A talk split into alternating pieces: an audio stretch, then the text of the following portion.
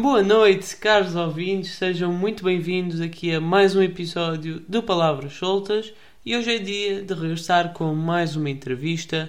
Não sei se recordam, mas logo no início desta temporada, e se não se recordam, podem ir ao, ao Spotify ou então ao Spreaker uh, rever essa entrevista. Mas no início desta temporada estive à conversa com a locutora Vera Fernandes, que faz as manhãs da comercial, mas hoje vou estar também à conversa com alguém da rádio comercial, mas não se trata de nenhum locutor ou locutora. Trata-se sim de uma produtora e, sinceramente, eu não conhecia nada acerca deste, deste tipo de trabalho porque muitas vezes o trabalho que nós assistimos é o dos locutores porque é aquele aqueles que estão em contacto direto connosco e muitas vezes esquecemos-nos daqueles que estão por trás, aqueles que fazem a pesquisa, aqueles que dão, dão conselhos, que procuram ideias, estão sempre uh, com a criatividade uh, à flor da pele, sempre prontas para novos desafios e novas ideias, e é um pouco isso que é a profissão de produtor na rádio, ou seja, ajudar os locutores a poder construir uma emissão. Ou seja, a construção é a palavra-chave da produção e a criatividade é outra das palavras-chave. Não alongando mais aqui esta minha introdução, vou apresentar-vos a minha convidada de hoje, a Patrícia Pereira, que é produtora na rádio comercial, já em tempos foi produtora das manhãs da comercial e hoje uh, é produtora do Já Se Faz Tarde, que é apresentado pela Joana Azevedo e pelo Diogo Beja.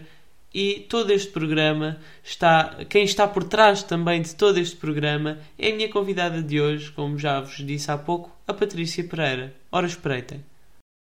Então, antes de mais, queria agradecer imenso por ter eh, aceito este meu convite e disponibilizado aqui oh. um bocadinho do seu tempo. Oh, era essa. Queria começar por lhe perguntar, porque desde cedo que demonstrou assim uma paixão pela rádio de uma forma diferente, fora aquela altura que obviamente que todos queremos ser grandes médicos e grandes doutores, mas desde cedo que demonstrou uma grande paixão pela rádio. O que é que encontrava aí que, que cativava de uma forma especial? Eu acho que era, que era a forma eh, de comunicar. Eh, eu sempre, sempre gostei muito de falar, eh, sempre eu era muito faladora nas aulas, na, na, na, minha família, eu e uma prima gostávamos muito de falar e estávamos, chamávamos a carcalhós, que estávamos sempre a conversar, e eu sempre gostei muito disso. E depois eu também vivi numa altura uh, das rádios pirata. Foi um boom de rádios em, em Portugal, em que uh, nós passámos de ter três ou quatro, que eram um, a rádio comercial, a rádio Renascença, alguns, os canais de onda média e a antena 1 e a antena 2, nem havia a antena 3. A antena 3 é uma coisa até muito recente, é uma coisa de pai, há 25, 30 anos. Um, e então apanhei esse, esse boom, esse despertar para, para a comunicação e para a companhia que eles faziam, porque nós andávamos, em cada posto havia uma rádio pirata, não havia legislação, portanto eles estavam à vontade e, e havia sempre alguém que estava do outro lado. E acho que foi isso que me cativou na, na rádio, foi alguém estar sempre do outro lado uh, disponível para fazer companhia a alguém. E acha que o facto de haver vários, várias rádios piratas, ou seja, permitiam que pessoas, se calhar, que demonstravam uma paixão pela rádio desde cedo, talvez a idades mais jovens poderiam explorar aquilo que um dia pudesse ser o seu futuro e descobrir isso mais cedo. Claro que sim, porque com, depois com a legalização todo o mercado se abriu, não é? Uh, por isso é que, é que agora temos tantas rádios e tantos, e tantos animadores. O, o, por exemplo, o Nuno Marco começou numa rádio pirata, na Rádio Voz do Benfica. Uh, e havia sempre esse. Uh, nós olhávamos, claro, para as pessoas que faziam as rádios uh, de sempre, não é? A Antena 1, Antena 2, Rádio Clube, até a rádio, a rádio comercial na altura, e olhávamos para eles, uau! Eles quer ser como eles, e de repente, e achávamos se calhar que chegar ali era impossível. Sim. Só mesmo o top dos tops, eh, creme de lá creme, é que chegava ali e de repente com esta abertura de mercado o céu era o limite, claro. E, e, e, havia uma rádio, por exemplo, que eu gostava muito de ouvir, que na altura era, depois da legalização, começou a ser a rádio marginal, Rádio Rock, ainda nos antípodas da rádio marginal, agora é uma coisa diferente, mas Sim. na altura era a rádio rock e eu ouvia aquilo de manhã à noite. E depois apareceu também uma rádio que era a NRJ, que era a Rádio Energia, era de noite até de manhã. Eh, portanto, aquilo, porque eram já rádios, a Rádio, rádio Energia então era uma rádio assumidamente jovem. Portanto, a rádio deixou de ser aquela coisa que os nossos pais ouviam para ser uma coisa que até ouvíamos todos e cada um tinha a sua. Era uma espécie de clube de futebol. Eh, eh, e isso foi, foi muito importante até na minha formação musical. E entretanto, tira o curso de Ciências da Comunicação, que é um curso que de certa forma acaba por ser bastante abrangente. Como é que recorda aquele processo em que foi descobrindo aquele que seria o seu espaço? Recordo que foram os dois primeiros anos foram muito difíceis porque eram muito teóricos e depois quando começámos a ter disciplinas práticas eu, a minha melhor disciplina era a disciplina de rádio tanto teórica como prática e aí percebi ok pronto isto é mesmo aquilo eu já queria mas é mesmo isto que eu quero. E eu tive a sorte de de calhar num curso e num ano uh, com professores muito bons na Universidade Autónoma de Lisboa. Uh, foi, era a turma de 95 a 99, na altura os cursos eram de 4 anos. Uh, tive os melhores colegas, tive os melhores professores e, e foi assim que, que eu percebi: ok, é isto que eu quero fazer. Curiosamente, aquilo que eu descobri que queria fazer não era animação, isso, isso eu percebi logo na, na altura quando quando estava, quando estava a estudar e quando estávamos a fazer as tais, as tais disciplinas práticas, eu descobri, ok, eu não tenho voz para ser animadora de rádio, nem é, nem é uma questão da qualidade da voz, é... Não sentia... É, não sentia que era a minha cena, pronto, e que a minha cena seria sempre produção, seria sempre pensar os programas, realizar os programas, e mesmo para outra pessoa, eh, sempre, sempre me imaginei a fazer isso, e é isso que eu faço. Mas é muito curioso porque para alguém que a rádio é a sua paixão e que se assume como uma pessoa muito faladora e que a certa altura descobre que se calhar não tem aquela vocação para ser eh, animadora, que é o que muita gente quando pensa em rádio uhum. quer ser, foi difícil para si assumir isso uh, para si própria? Não, não, porque eu descobri um, descobri que gostava muito de fazer a produção. Uh, e foi o facto de perceber, não só de não ter voz para o fazer, foi o facto de descobrir que gostava de fazer, gostava mais de fazer produção do que um, fazer animação.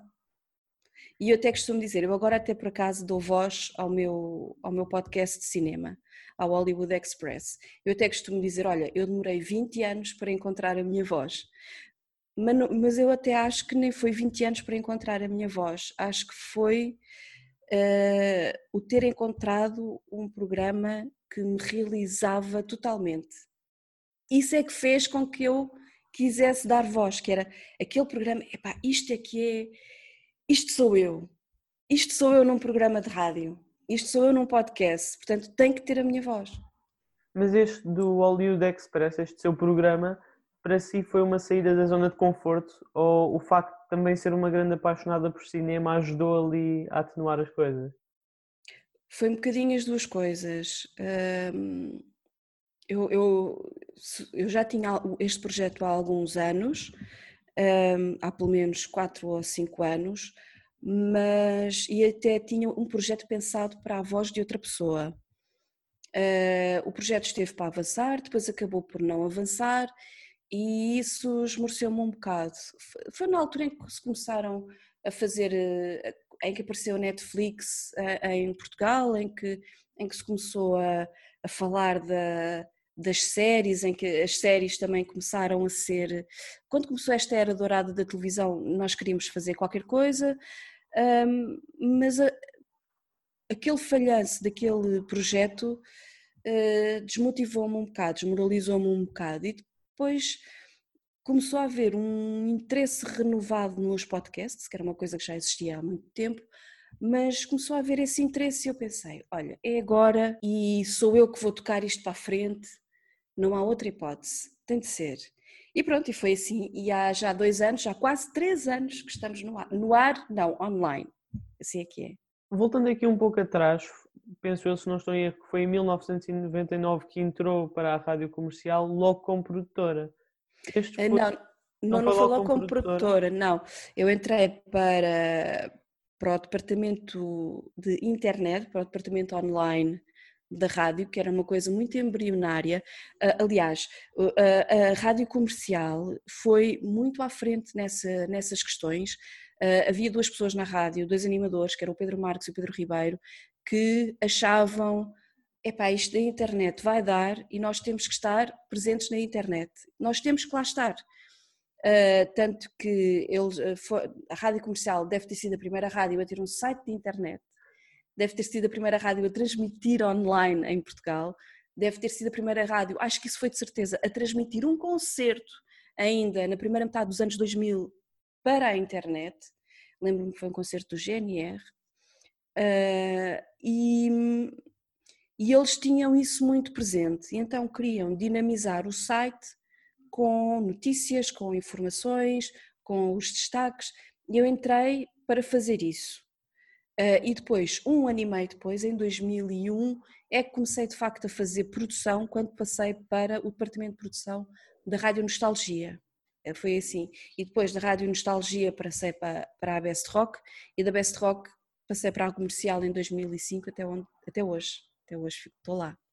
Mas para além de produtora, e há, ainda há pouco falou da questão de, de, só 20 anos depois de ter descoberto a sua voz com este programa, mas há uma coisa que também não descarta, que é a questão das entrevistas que gosta muito de fazer. Ah, sim. Olha, ainda esta semana uh, fiz duas que me deram muito gosto fazer ao João Botelho e ao Chico Dias. O João Botelho é o realizador do Ano da Morte de Ricardo Reis, que estreia agora a 1 de outubro, e o Chico Dias é o ator que, que lhe dá corpo, que dá corpo ao, ao Ricardo Reis. Um, gosto, gosto muito de fazer entrevistas, não, não o escondo, e gostei muito de falar com, com estas duas pessoas e, e às vezes sinto que talvez não faça entrevistas suficientes mas, mas gosto muito, gosto muito de fazer entrevistas, gosto, porque à medida que nós vamos fazendo o nosso trabalho, vamos criando as nossas próprias questões sobre determinados assuntos. Uh, e depois, por exemplo, depois de eu ver um filme, gosto, gosto de, de tentar perceber uh, as ideias do realizador e tentar perceber o que é que ele quer comunicar e quando me dão a oportunidade de lhes perguntar, eu agarro-as o máximo que posso. Já teve a oportunidade também de entrevistar algumas estrelas internacionais. Uhum. De emoções pelo facto de às vezes nós não sabemos, mas o tempo está todo muito controlado e é um pouco estranho, não? É e tira até muita da emoção que se deveria sentir naquele momento, porque estamos, estamos muito condicionados, mesmo muito condicionados pelo tempo. E muitas das vezes no cinema dão-nos cinco minutos para conversar sobre um filme de duas horas e é muito complicado, é muito complicado. Hum, Lembro-me de, de, de, ter ido a Berlim fazer um, um, um junket, uma ronda de, de imprensa de um filme chamado Chappie e de ter entrevistado as personagens principais e o realizador. E eu tinha três minutos para cada um. Três minutos, não é nada. Três minutos, então tinha que fazer, preparar uma entrevista nestas condições é muito complicado, porque claro. tu tens que, tens que jogar com. Uh, a, tens tipo 10 perguntas para fazer e tens que ver quem é que te pode responder melhor aquelas perguntas. Uh, é muito complicado e retira muito da emoção. Uh, por exemplo, com o Chappie, uma das pessoas que eu entrevistei foi a Sigourney Weaver, uh, que é uma atriz consagrada que, que, fez filmes espetaculares, desde o Alien ao Gorilas na Bruma, a outros títulos que, que agora não, não, não me recordo assim. Ah, fez um filme que eu adorei também, já um bocadinho antigo, mas que foi um, uma mulher de sucesso também. Um, e de repente eu estou ali em frente a uma atriz que eu adoro e não posso fazer nada a não ser três perguntas. Não lhe posso dizer que gosto dela, não lhe posso dizer que admiro o trabalho dela, e acaba por ser muito impessoal. E eles, coitados, eles têm que levar com dezenas de jornalistas numa manhã, não é? Claro. É, mas pronto, mas, mas só de, de. A única preocupação que eu tenho é tentar não fazer perguntas parvas, sabes? que é, ah, não vou, não, não vou fazer, vou fazer perguntas sobre o filme, não vou, não vou fazer perguntas tontas. Pronto, é, é essa a minha preocupação. E mesmo quando entro, muitas vezes fazes, epá, será que vou mesmo fazer esta pergunta? É um bocado. Não há outra melhor. Sim, sim, será que, será que vou conseguir? Mas pronto, mas é, ainda, ainda recentemente também tive a oportunidade de fazer uma entrevista por Zoom ao Judd Apatow, um realizador que eu adoro. E eu, oh, já lançada na, na, entrevista, parece que a entrevista está a descolar e eu do outro lado. Patrícia, tem de acabar. Eu, ah, ok, pronto. Mas perguntei tudo o que queria. Já aconteceu alguma vez nem sequer ter a oportunidade de perguntar ou porque o outro lado não, não permitiu ou as circunstâncias não permitiram da, do ator ou dessa, dessa estrela que ia entrevistar? Já aconteceu, foi o contrário. Foi eu eu começar a minha ronda de entrevistas e de me dizerem só podes fazer uma pergunta e o ator dizer não, faz duas ou três. Isso já aconteceu. Foi em Paris, foi numa, num red carpet de, uh, do Fúria com o Brad Pitt e eu, eu, estava com mais três jornalistas. Eles os dois puderam fazer as entrevistas, uh, as perguntas todas que queriam ao Brad Pitt e quando chegou à minha altura a assistente dele disse uma pergunta e ele vira-se para ela e diz uma não, duas ou três. E, e eu, portanto, fiz as perguntas que queria, mas tive que me levantar do chão porque, quer dizer, pronto, vou contar esta história toda a minha vida, não é? porque foi, foi muito interessante. No, o, o, mais, a situação mais complicada é quando estamos numa red carpet e, e estamos à espera para entrevistar alguém e essa pessoa não, não chega até nós. Não, começa a ronda, nós estamos numa ponta, eles estão noutra, nisto está na hora, tens que ir para dentro do cinema para a estreia e metade das pessoas que estão na red carpet não conseguem fazer as perguntas. Aí, aí é muito mais frustrante, muito mais frustrante, mas é engraçado, é engraçado. Voltando aqui um pouco à rádio, é também muito curioso porque quando fala da questão da produção, diz que às vezes a sua criatividade vem mais de uma coisa que é real ou atual do que propriamente de uma coisa muito imaginária. Como é que uhum. consegue transformar, por exemplo, a que estratégias usa para transformar algo que é atual e real num programa inovador como, por exemplo, Já se faz tarde? Uhum. Isso parte, isso tenho, tenho muita ajuda do Diogo, da Joana e da Marta. O Diogo e a Joana uh, são pessoas extremamente criativas e muitas das vezes eu dou-lhes o ponto de partida para eles voarem, um, o que é ótimo, o que é ótimo, porque eu, eu sou uma, uma produtora metódica e organizada e isso de certa forma uh, constrange-me no sentido em que um, ehm, Epá, eu não, se calhar não consigo fazer os anunciozinhos que eles fazem agora. Epá, o Diogo Sim. ontem sentou-se em frente ao computador e escreveu todo um anúncio. Eu já não consigo fazer isso. Eh, eu gosto muito mais de trabalhar sobre material que me vem da internet, pôr a minha cabeça a funcionar para tentar fazer humor não dá. Não dá. Claro. É, é, pronto, isso é, sou, é, isso, isso limita-me, mas eu estou completamente consciente disso.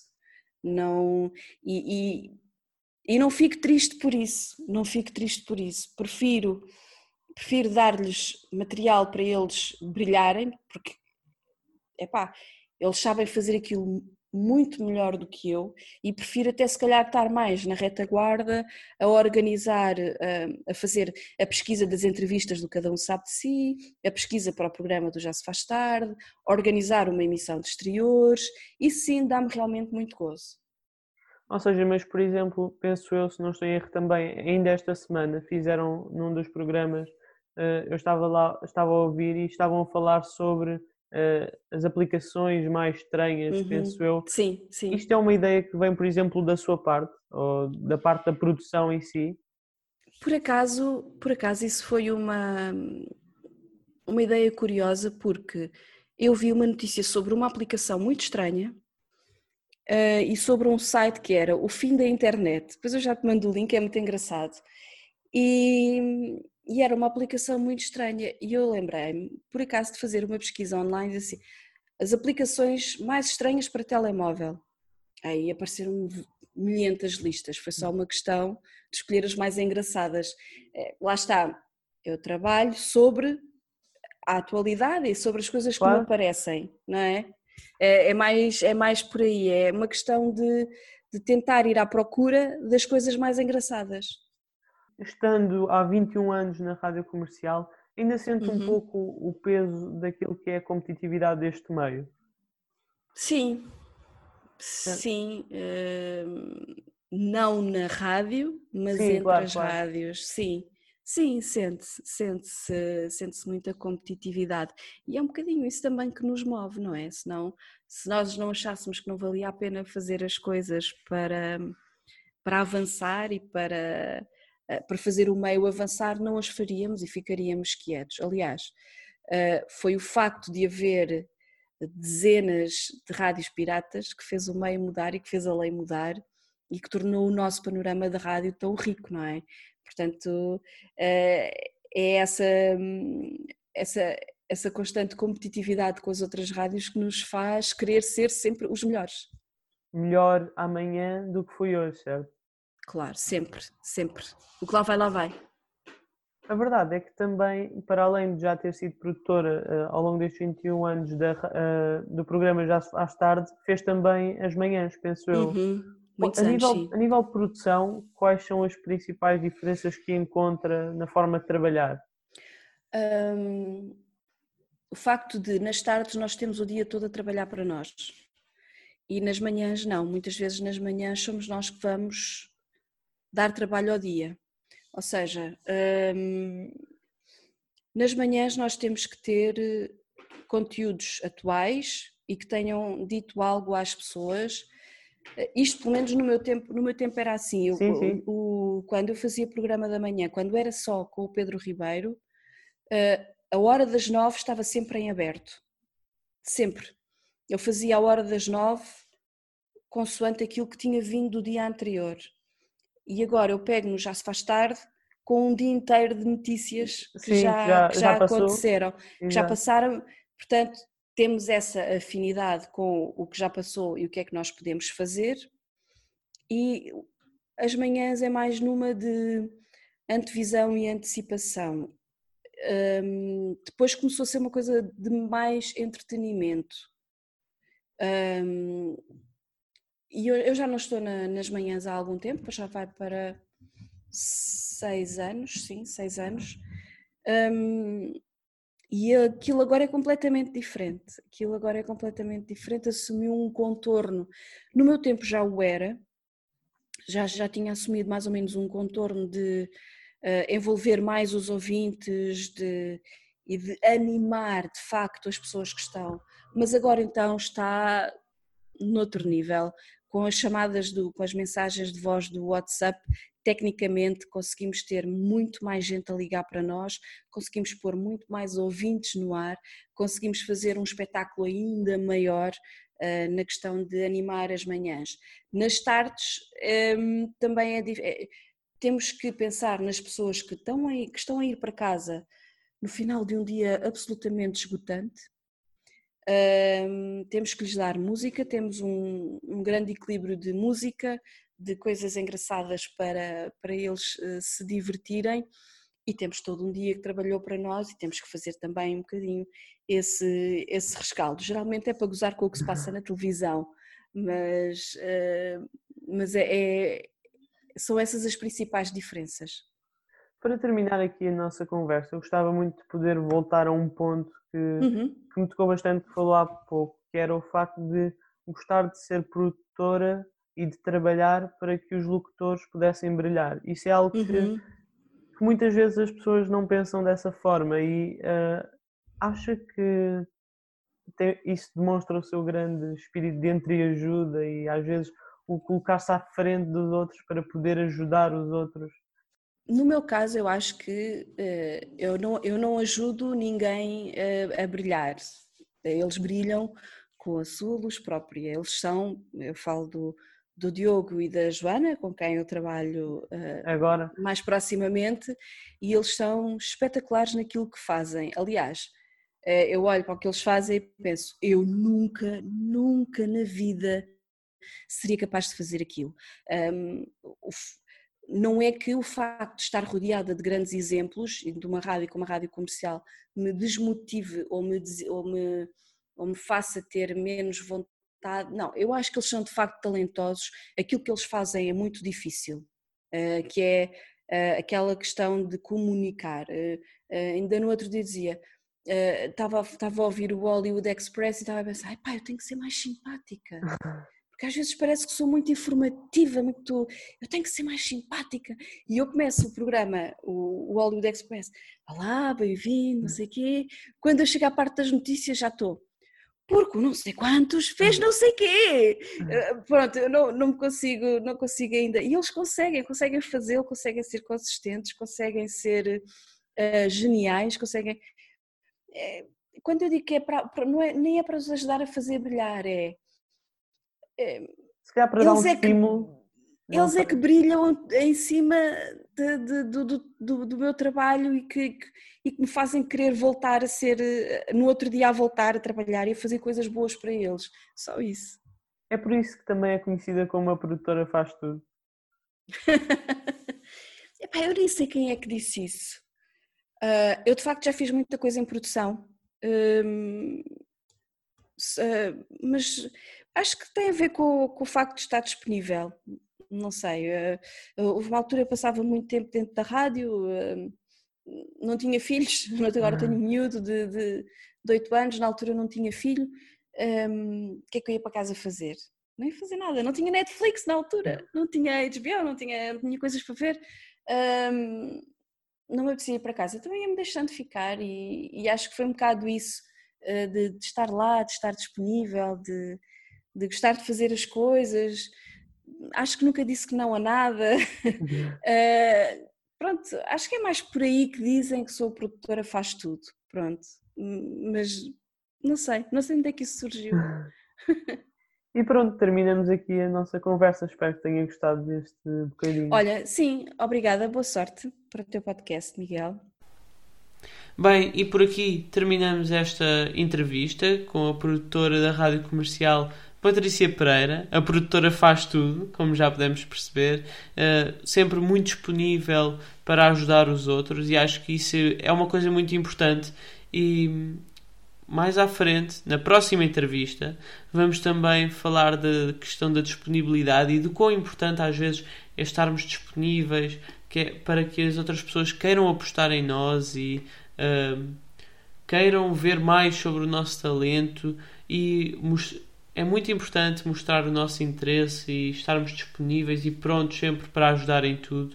E acho que esta é muito a base da minha convidada de hoje, que, ok, assumiu que se calhar, sendo algo, eu acho que é uma coisa muito difícil às vezes, uh, sendo alguém que tem desde cedo um sonho para ir para a rádio, assumir que se calhar não tem voz de rádio, mas que uh, não se deixou cair por isso e foi à procura de algo que podia fazer na rádio e no qual uh, achava que tinha uma maior vocação.